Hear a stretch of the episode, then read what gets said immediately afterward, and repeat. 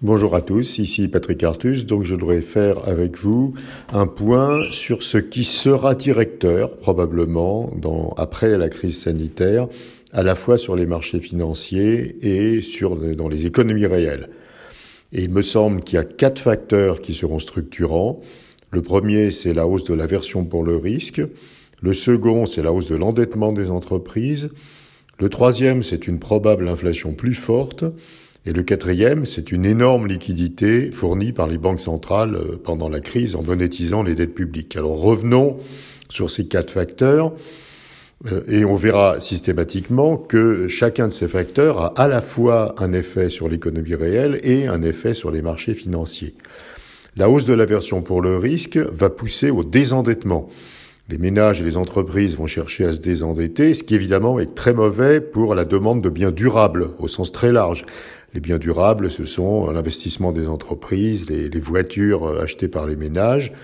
Et donc, tous ces biens étant liés au crédit seront pénalisés par la hausse de l'aversion au risque. Sur les marchés financiers, bien sûr, une aversion au risque plus forte, ça veut dire des primes de risque plus élevées.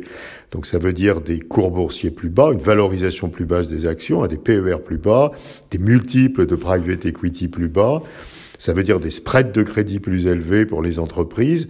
Et donc ceci aussi est un facteur de freinage de l'économie en faisant monter le coût de financement des entreprises. Le deuxième facteur structurant, c'est donc la hausse de l'endettement des entreprises qui a des effets assez évidents. Bien sûr, les entreprises passent cette crise en s'endettant pour compenser une partie de la baisse de leur chiffre d'affaires.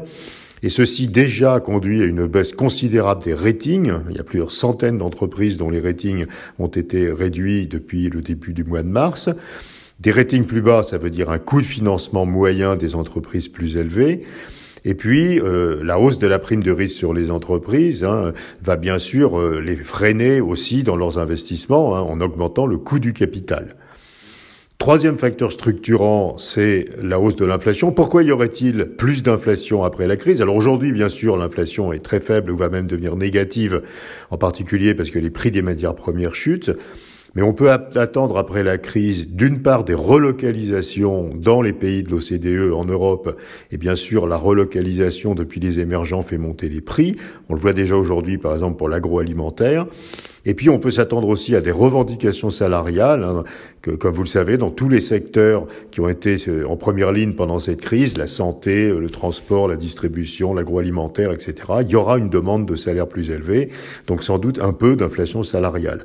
Ceci veut dire que sans doute les courbes des taux d'intérêt vont se quantifier, les taux d'intérêt à long terme seront un peu plus élevés, et ceci est aussi quelque chose qui contribue au freinage des investissements, aussi bien des entreprises que des ménages.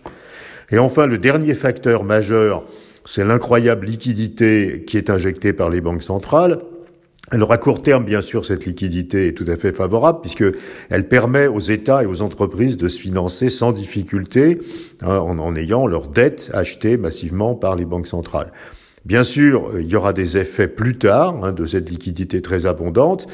Il y a un effet qui est peut-être positif, hein, qui est de soutenir les prix des actifs malgré la hausse des primes de risque. Il y a beaucoup de liquidités, on est incité à acheter des actifs plus risqués.